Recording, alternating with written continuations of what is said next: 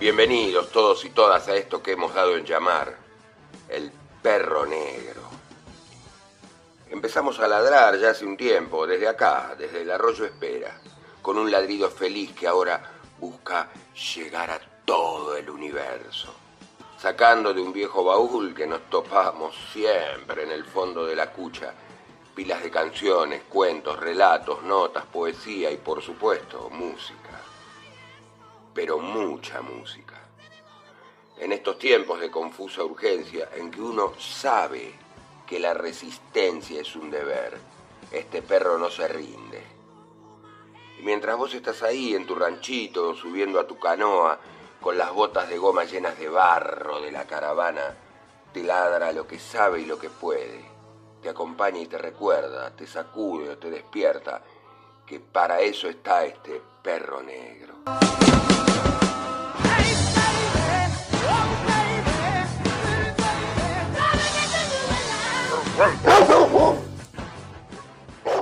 Todos los viernes a las 19 por FM El Ceibal, 102.1, desde las Islas del Delta.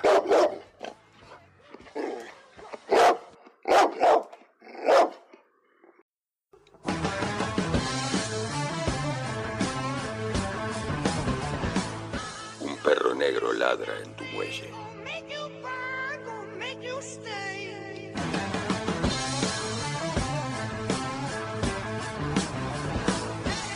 Siéntate allí a ver cómo pasa flotando la última estética.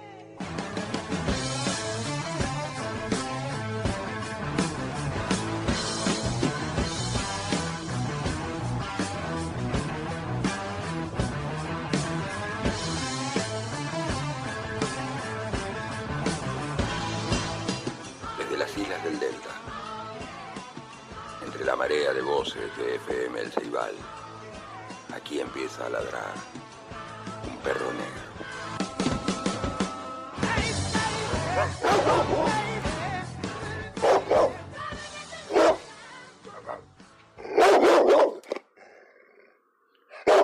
Dentro del sueño vas a ver, todo se sabe alguna vez.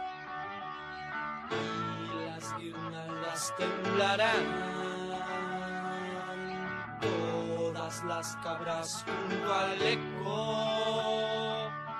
Puedo creer que estaba atrás del cristal y esta piel al cruzar solo se marcó. Y el velo del sol mirador por la mar ya cesó de jugar y viene. Por eso tu mano voy a tomar. Y así como van haciendo este viajero de la mano de Pescado Rabioso, banda insignia de este programa, van haciendo también el séptimo capítulo de El Perro Negro. Aquí, desde FM El Ceibal, Radio Comunitaria, 102.1, a la vera del arroyo Espera, en medio de este hermoso archipiélago conformado por nuestras bien amadas Islas del Delta.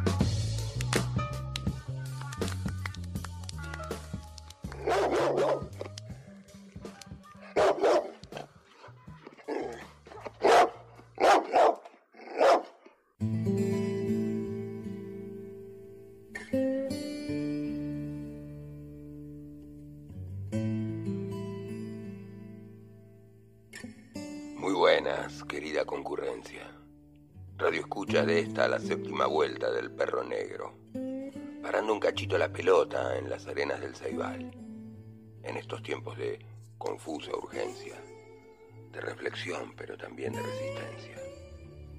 para no ser meros espectadores de la realidad, dejando que nuestras risas o llantos lleguen hasta el cielo, pero sin darnos cuenta que nuestros corazones lentamente se van volviendo de piedra. Dejarse llevar este ratito es la propuesta, tal como transcurre la corriente de este precioso arroyo espera, cuyas ondas nos hacen moverlas de cera, pensar, dudar, observar, concluir y aprender un poco más. Dijo alguna vez Bertolt Brecht que la más hermosa de todas las dudas es cuando los débiles y desalentados levantan su cabeza y dejan de creer en la fuerza de sus opresores. Este es un hermoso comienzo para la acción y por qué no para arrancar en ese espíritu también este programa número 7 del Perro Negro, con frase y canción, y ya que de hermandad al fin y al cabo se trata todo. Vamos con Sisters de los Divididos.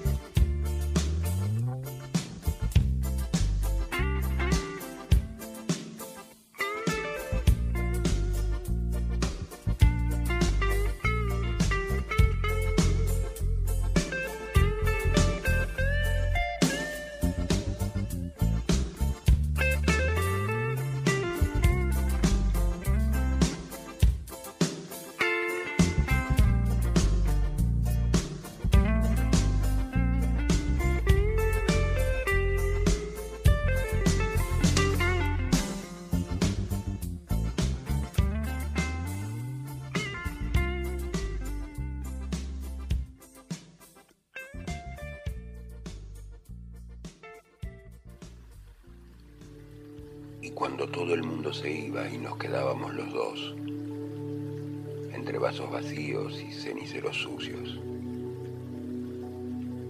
Qué hermoso era saber que estabas ahí como un remanso, sola conmigo al borde de la noche, y que durabas. Eras más que el tiempo. Eras la que no se iba, porque una misma almohada y una misma tibieza iba a llamarnos otra vez al despertar al nuevo día, juntos, riendo, despeinados. Después de las fiestas, Julio Cortázar.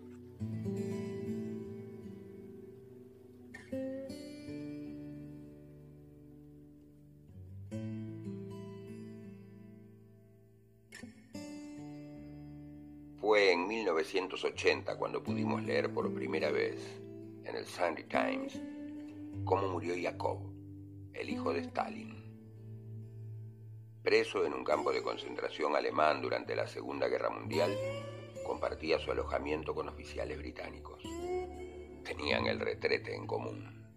El hijo de Stalin lo dejaba sucio. A los ingleses no les gustaba ver el retrete embadurnado de mierda, aunque fuera mierda del hijo de quien entonces era el hombre más poderoso del mundo. Se lo echaron en cara. Se ofendió. Volvieron a reprochárselo una y otra vez. Lo obligaron a que limpiase el retrete. Se enfadó, discutió con ellos, se puso a pelear. Finalmente solicitó una audiencia al comandante de campo. Quería que hiciese de juez. Pero aquel engreído alemán se negó a hablar de mierda. El hijo de Stalin fue incapaz de soportar la humillación. Clamando al cielo terribles insultos rusos, echó a correr hacia las alambradas electrificadas que rodeaban el campo. Cayó sobre ellas. Su cuerpo, que ya nunca ensuciaría el retrete de los ingleses, quedó colgado de las alambradas. El hijo de Stalin no tenía una vida fácil. Su padre lo había concebido con una mujer a la que después, según todos los indicios, asesinó. El joven Stalin era por tanto hijo de Dios, porque su padre era venerado como un dios y al mismo tiempo réprobo.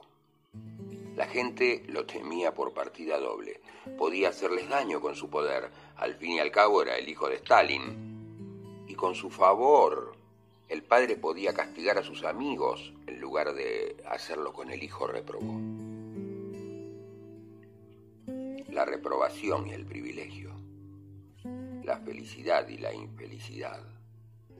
Nadie sintió de un modo más concreto hasta qué punto estos contrarios son intercambiables y hasta qué punto no hay más que un paso desde un polo de la existencia humana hasta el otro.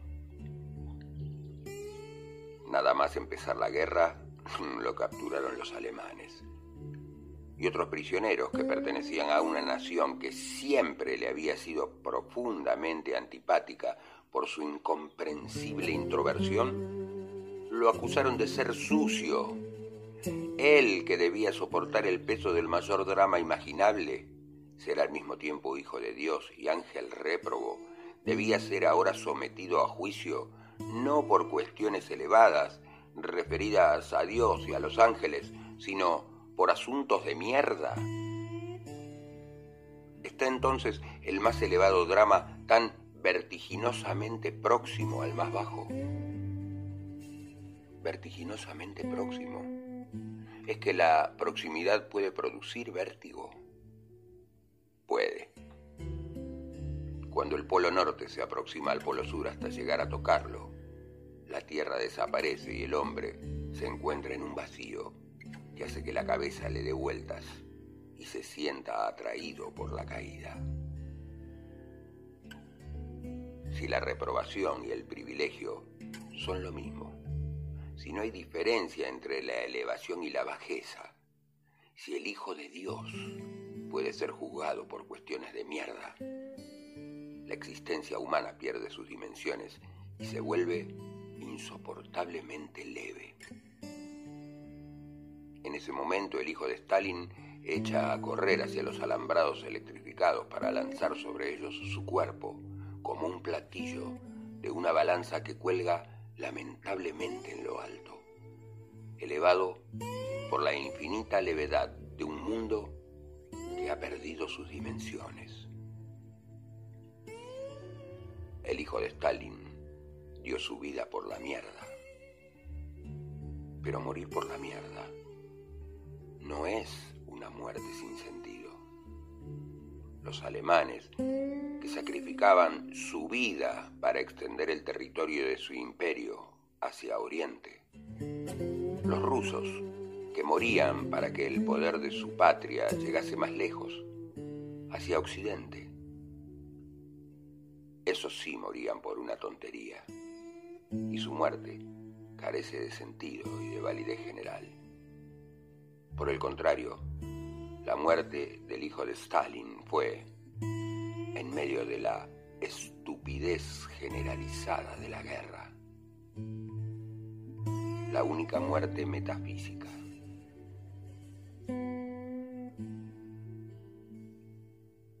El hijo de Stalin y la mierda. Reflexiones Milan Kundera en esa impresionante novela que es la insoportable levedad del ser.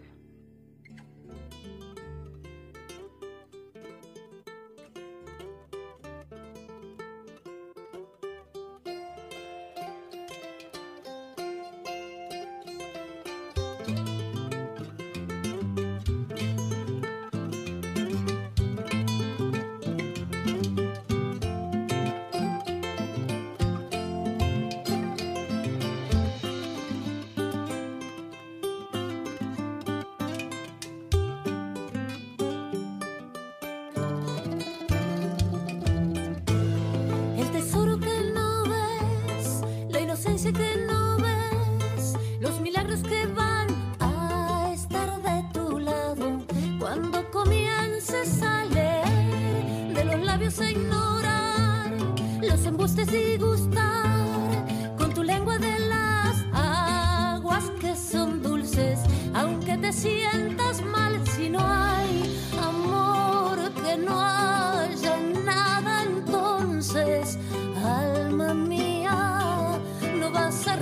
Un hermoso día es hoy, ay qué bello día es hoy, está para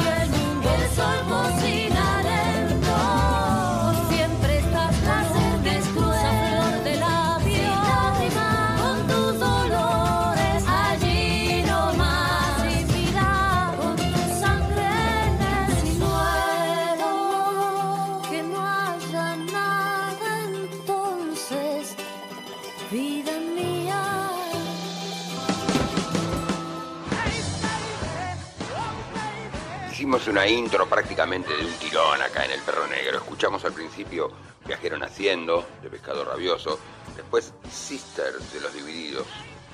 Pasaron esas breves estrofas tan hermosas de Después de las Fiestas de Cortázar, luego una grandiosa reflexión de Milan Kundera, cuando se la pasa comparando lo leve y lo pesado de la existencia, disquisiciones metafísicas al interior de una hermosísima novela, como La insoportable levedad del ser, transcurre en la Checoslovaquia de los años 60, luego invadida por el ejército soviético.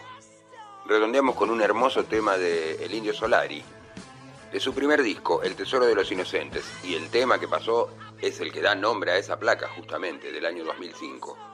Aquí versionado estupendamente por la gente de La Chicana. Maravillosa síntesis entre la milonga, el tango y nuestro mejor rock and roll.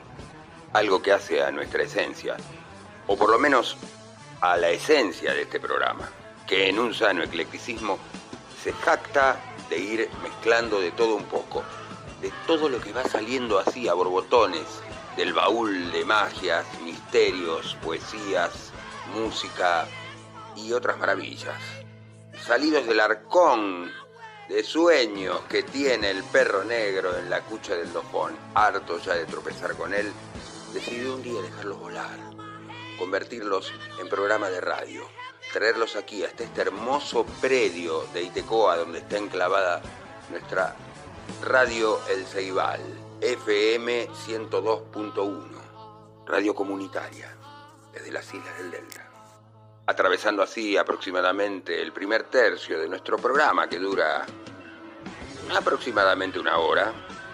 Tenemos cuentos, tenemos canciones que nos hicieron llorar, nuestro clásico rompecabezas y algunas otras cosas. ¿No es cierto, perro? Pero dejémoslas, que vayan fluyendo, como la corriente mansita del arroyo Espera, donde desembarcamos para venir a hacer este programa de radio. Esto es El Perro Negro.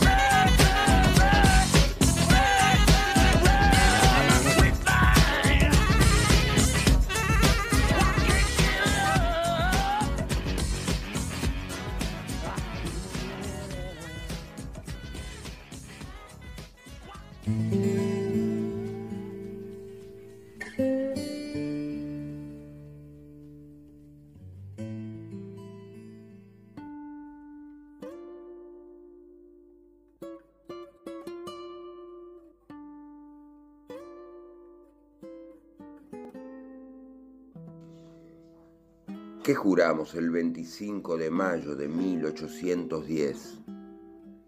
Arrodillados en el piso de ladrillos del cabildo.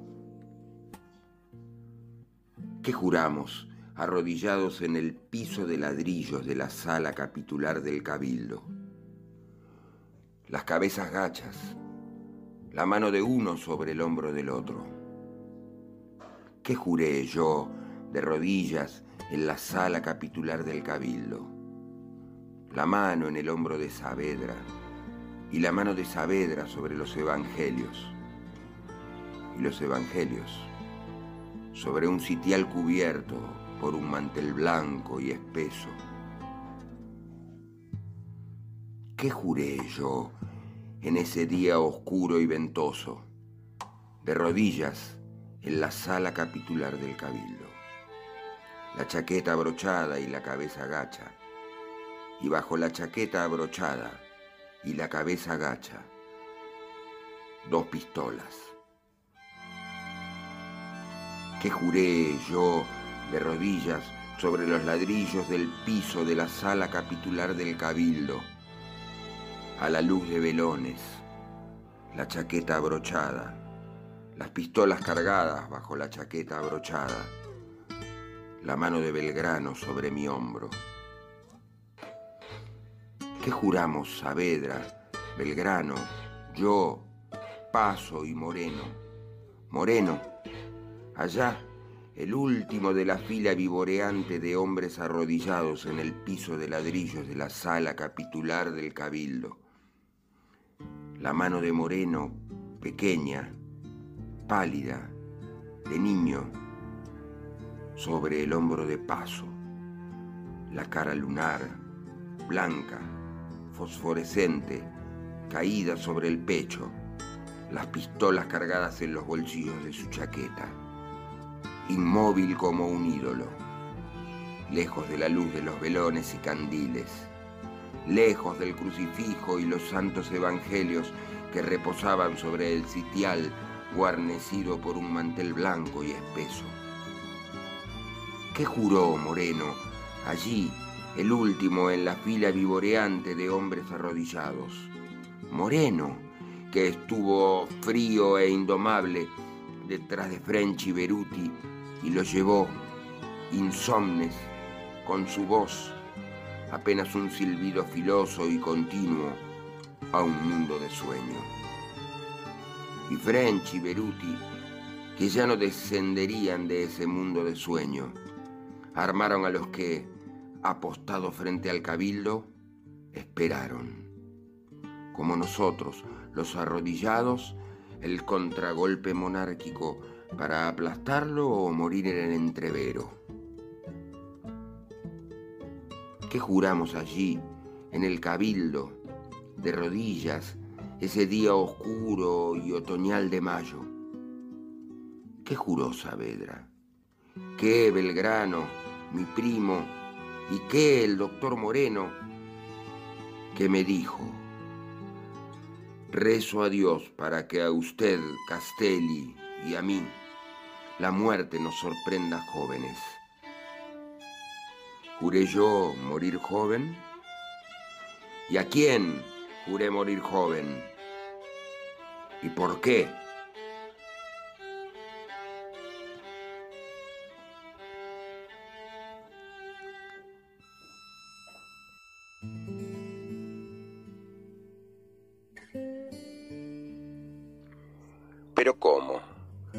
De Mick puede surgir un texto sobre la Revolución de Mayo, sí, porque abrimos el baúl del perro negro y sale todo a borbotones, en un sano eclecticismo. Ya quedó aclarado y esperamos que a esta altura los que han ido siguiendo este modesto programa aquí desde el Ceibal se hayan dado cuenta. A veces con previo aviso, a veces sin anestesia. Eh, este pedacito de la revolución es un sueño eterno del gran Andrés Rivera sobre un Castelli exultante en la sala capitular del Cabildo, que hace a nuestra historia, viene a prologar eh, un texto que habíamos seleccionado antes del gran Osvaldo Soriano, o juremos con gloria callar. Recordar nuestra historia para no repetir los errores del pasado o para asombrarnos de cómo volvemos a repetirlos. Descular de a poquito cómo fueron en verdad las cosas, cómo nos gustaría que fueran y cómo, en muchos casos, lamentablemente son. El perro negro echa esta aclaración sobre el texto de Andrés Rivera pasa sin ambajes a O juremos con gloria callar, del gran Osvaldo Soriano. A parar la oreja, gente, nos pusimos serios. Después vendrá un temita para hacernos llorar y un rompecabezas. Y todo así, a borbotones salidos del baúl de nuestra preciosa cucha.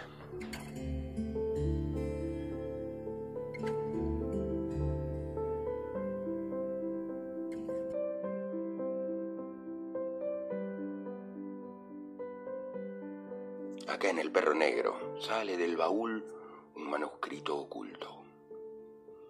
Texto de Osvaldo Soriano que vamos a ir desculando despacito, bajo la forma de cuento o ensayo, y que viene muy bien para los tiempos que corren. El texto del gran gordo Soriano es O juremos con gloria callar. Dice así, en los grabados de época, los nueve miembros de la primera junta aparecen más tiesos y beatos que un puñado de frailes viejos. Son figuritas desteñidas y tediosas que ocultan la pasión de la libertad con dignidad y justicia. Las sucesivas crónicas sobre Mayo tendieron a interpretar los acontecimientos según los intereses dominantes del momento en que fueron elaboradas. Casi toda esa escritura es rimbombante y adjetiva. San Martín es genio y figura, Belgrano abnegación y sacrificio, Moreno un preclaro maestro, Rivadavia Luis Coloso de la modernidad. El relato más silenciado por la historiografía ha sido el mítico Plan de Operaciones de Mariano Moreno, que lo revela como un furioso expropiador de fortunas coloniales.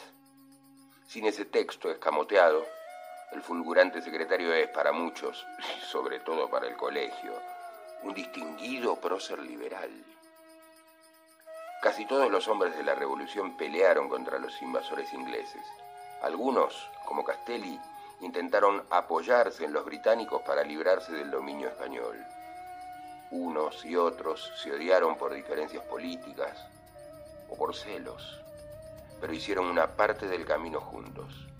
Rodríguez Peña, Vieites y Belgrano eran partidarios de Adam Smith, y casi todos, también San Martín, de establecer una monarquía constitucional. Castelli, Belgrano y Moreno conocían bien la dolorosa secuencia de la Revolución Francesa que concluyó con el golpe de Termidor. El 15 de julio de 1810, el muy católico Manuel Belgrano presentó, a pedido de los nueve miembros de la primera junta, el proyecto de un plan que rigiese por un orden político las operaciones de la grande obra de nuestra libertad. El documento describe la situación heredada del virreinato, inundado de tantos males y abusos, destruido su comercio, palabras de Belgrano, ¿eh? arruinada su agricultura, la ciencia y las artes abatidas, su navegación extenuada, sus minerales desquiciados, exhaustos sus erarios, los hombres de talento y mérito desconceptuados por la vil adulación, castigada la virtud y premiado los vicios. Paréntesis, ¿les recuerda algo? Prosigamos. Belgrano traza en nueve puntos la línea que debe seguir la Junta para la consolidación del sistema de nuestra causa. Su objetivo es comprometer a todos los sublevados en la fundación de un Estado que además de independentista sea revolucionario. El 17 de julio los nueve miembros a pluralidad de votos aprueban el pedido de Belgrano. Tanta es la urgencia que al día siguiente deciden confiar en los vastos conocimientos y talentos del vocal Mariano Moreno para la confección del plan. Moreno debía trabajar en condición de comisionado y no de miembro de la Junta, participándole al mismo tiempo que queda exento de la penuria de contribuir al desempeño de las funciones de dicho tribunal, le comunican a Moreno, con el pretexto de alguna indisposición corporal. Ese mismo día en la sala de acuerdos de la Real Fortaleza, Moreno comparece y jura desempeñar la dicha comisión con que se me honra, guardando eternamente secreto de todas las circunstancias de dicho encargo. El 30 de agosto Moreno lee un terrible documento que iba a permanecer oculto a los argentinos durante más de 80 años. La desaparición de ese texto, repudiado hasta por quienes lo aprobaron, causó no pocos equívocos. El primer manuscrito de Moreno se perdió, pero una copia de su propia mano que llevaba en los baúles del exilio cuando el capitán del barco inglés le suministró un emético para curarlo de sus malestares estomacales y resultó ser un emético mortal, fue a parar a manos de la infanta Carlota, que lo transmitió en 1815 a Fernando VII de España. Recién en 1893 el ingeniero de puertos Eduardo Madero, sí, sí, sí, el del puerto Madero, que investigaba en el archivo de Indias de Sevilla, encontró una copia y se la mandó a Bartolomé Mitre. Ecuánime, tal vez sorprendido y seguramente horrorizado, Mitre, el historiador, lo ofreció al Ateneo de Buenos Aires para que Norberto Piñeiro lo incluya en una edición crítica de los escritos de Moreno. Naturalmente el documento se extravió y Piñero tuvo que pedir otra copia a Sevilla. Paul Grusac encabezó el vendaval de indignadas críticas que produjo la publicación del plan. Para entonces Moreno era el alma del régimen liberal. Ya tenía monumentos, nombres de calles y colegios y era imposible destronarlo. Pero como Belgrano, el inspirador, había sido incorporado a la iconografía del ejército y sus huesos eran custodiados por la iglesia, Solo Juan José Castelli, comisario político y primer ejecutor del plan, había sido cubierto por un pudoroso olvido oficial. En las instrucciones para la campaña al Alto Perú, Moreno le escribía a Castelli. La Junta aprueba el sistema de sangre y rigor que vuestra excelencia propone contra los enemigos y espera tendrá particular cuidado de no dar un paso adelante sin dejar los de atrás en perfecta seguridad. Castelli y French fusilaron a Liniers en la llanura cordobesa de Cabeza de Tigre y frenaron la contraofensiva española. French, el que en las estampitas todavía reparte carapelas, le escribe al secretario Moreno. De mi propia mano le he dado el tiro de gracia. Castelli seguirá su utópica y sangrienta marcha asistido por el joven Bernardo Monteagudo, hasta que, en plena contrarrevolución, la gente de Saavedra consigue detenerlo y mandarlo a juicio. Mariscales españoles, curas y notables del virreinato han sido pasados por las armas sin contemplaciones en cumplimiento del plan redactado por Moreno. En Cochabamba y Potosí Castelli subleva a los indios y fusila a quienes los fusilaban en los socavones de las minas. Tan temible es la fama de esa revolución que durante décadas el grandilocuente himno compuesto por Parera y López en 1813 será entonado por los esclavos de todo el continente como grito de rebelión. Sí, sí, el mismo himno al que le cercenamos varias estrofas. Al regresar de su campaña al Paraguay, Belgrano se entera de que el plan ha entrado en sigilosa vigencia y lo aplica con un rigor que lo convertirá en el más duro de los generales improvisados. Monteagudo, que parte con San Martín a Chile y Perú, gran amigo de San Martín Monteagudo, ¿no? Debe de haber recibido instrucciones muy precisas para tomarse la libertad de fusilar a los hermanos Carrera en ausencia de su jefe. Después, en Lima, el discípulo de Castelli ganará la celebridad de un Saint Just tardío y sudamericano. Hay indicios de que la metodología despiadada del plan fue aplicada con autoridad por lo menos hasta la caída de Castelli, aunque sus ecos retumbaban más allá de la Asamblea de 1813. En su memoria, Saavedra lo evoca sin nombrarlo y lo atribuye a la veleidad enfermiza de Moreno, que según cuenta el presidente se tomaba por el Robespierre de América. Sin embargo, el plan es demasiado rico, contradictorio y complejo como para abandonarlo a los murmullos espantados de quienes todavía esconden su existencia. Son nada más y nada menos que las ideas sobre un Estado libre, soberano y próspero, las que todavía lo hacen innombrable.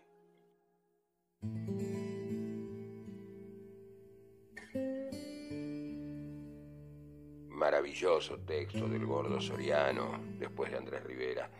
Y metamos un dos por uno. ¿Le parece, perro? Eh, si fue a su manera el último de los moicanos, de aquellos moicanos de mayo, el bueno de Juan José Castelli, se merece un indio y un chau moicano.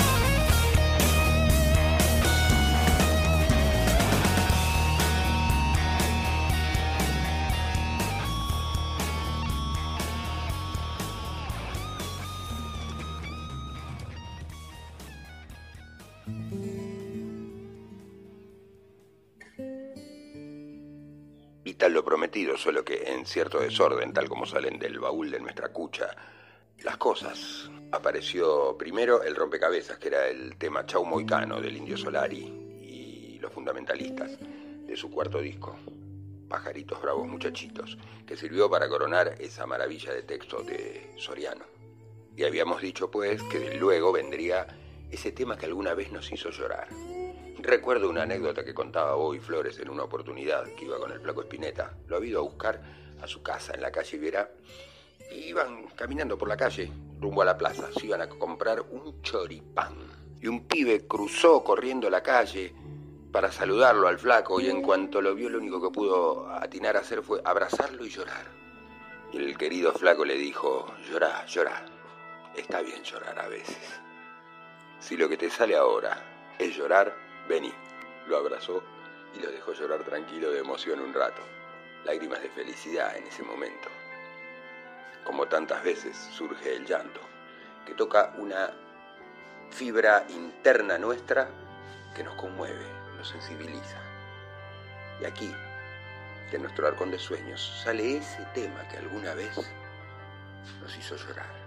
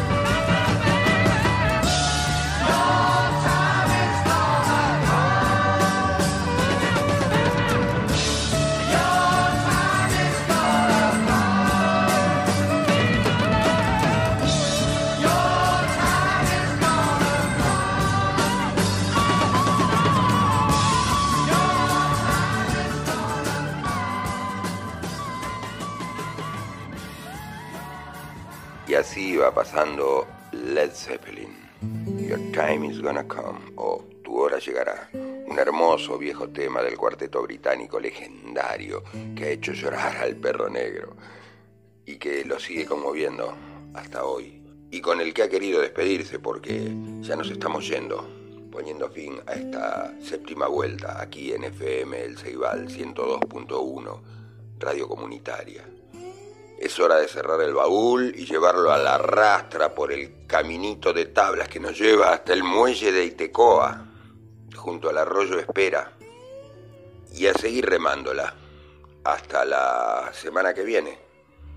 Nos vamos guardando una pequeña sorpresita para irnos bien arriba, ahora en el final. Pero antes una breve reflexión, que como le gusta decir al perro negro en estos tiempos de confusa urgencia, son tiempos de reflexión, pero también de resistencia. Sin dejar de recordar y hacer hincapié en una frase del gran Jorge Luis Borges, a quien hemos citado en un montón de oportunidades leyendo sus cuentos maravillosos y sus poemas. Arrepentido ya el hombre en sus últimos años, decía que había cometido el peor de los pecados que puede cometer un hombre, no haber sido feliz. Seamos felices aún pues en esta resistencia. Juntémonos con los que nos quieren bien. Tiremos siempre para adelante. Hagamos el bien sin mirar a quién, como decían las abuelas. Y vayámonos bailando hasta la semana que viene. Que como dijera Isadora Duncan, danzar es sentir. Sentir es sufrir y sufrir es amar. Usted ama, sufre y siente. Usted danza. Y de aquel grupo sueco, esas dos parejas, ABBA, su hit Give Me a Man After Midnight, versionado después por la indiscutida reina del pop Madonna en los 2000 con Hang Up, homenajeando este riff inolvidable.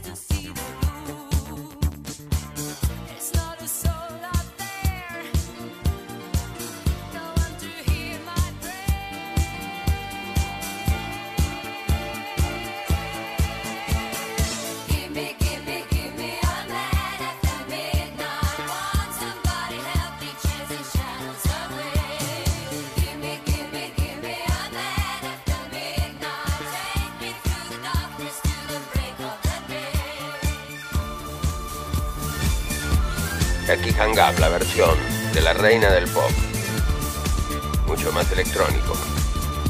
Ha entrado en los 2000. La voz inolvidable de Madonna.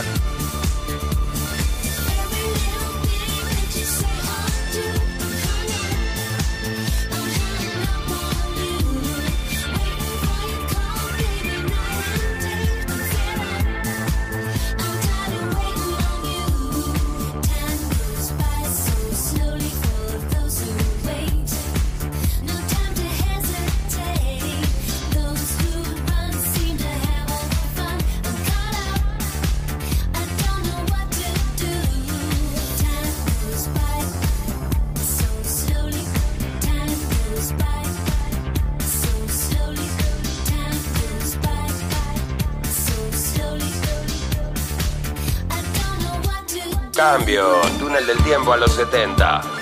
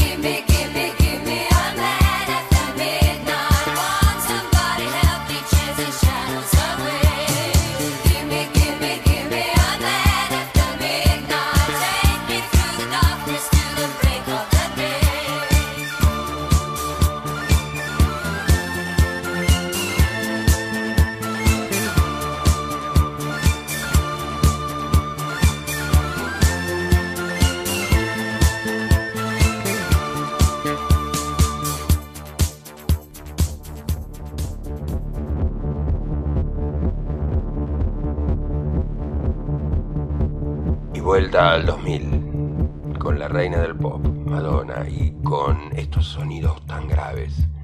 Se va moviendo la cola, el perro negro, bailando por el caminito de tablas hasta el muelle de Iteco hasta la semana que viene. Esto fue El perro negro. Nos vamos con disco y con nuestro clásico rock and roll. Será hasta el viernes. So slowly. So slowly.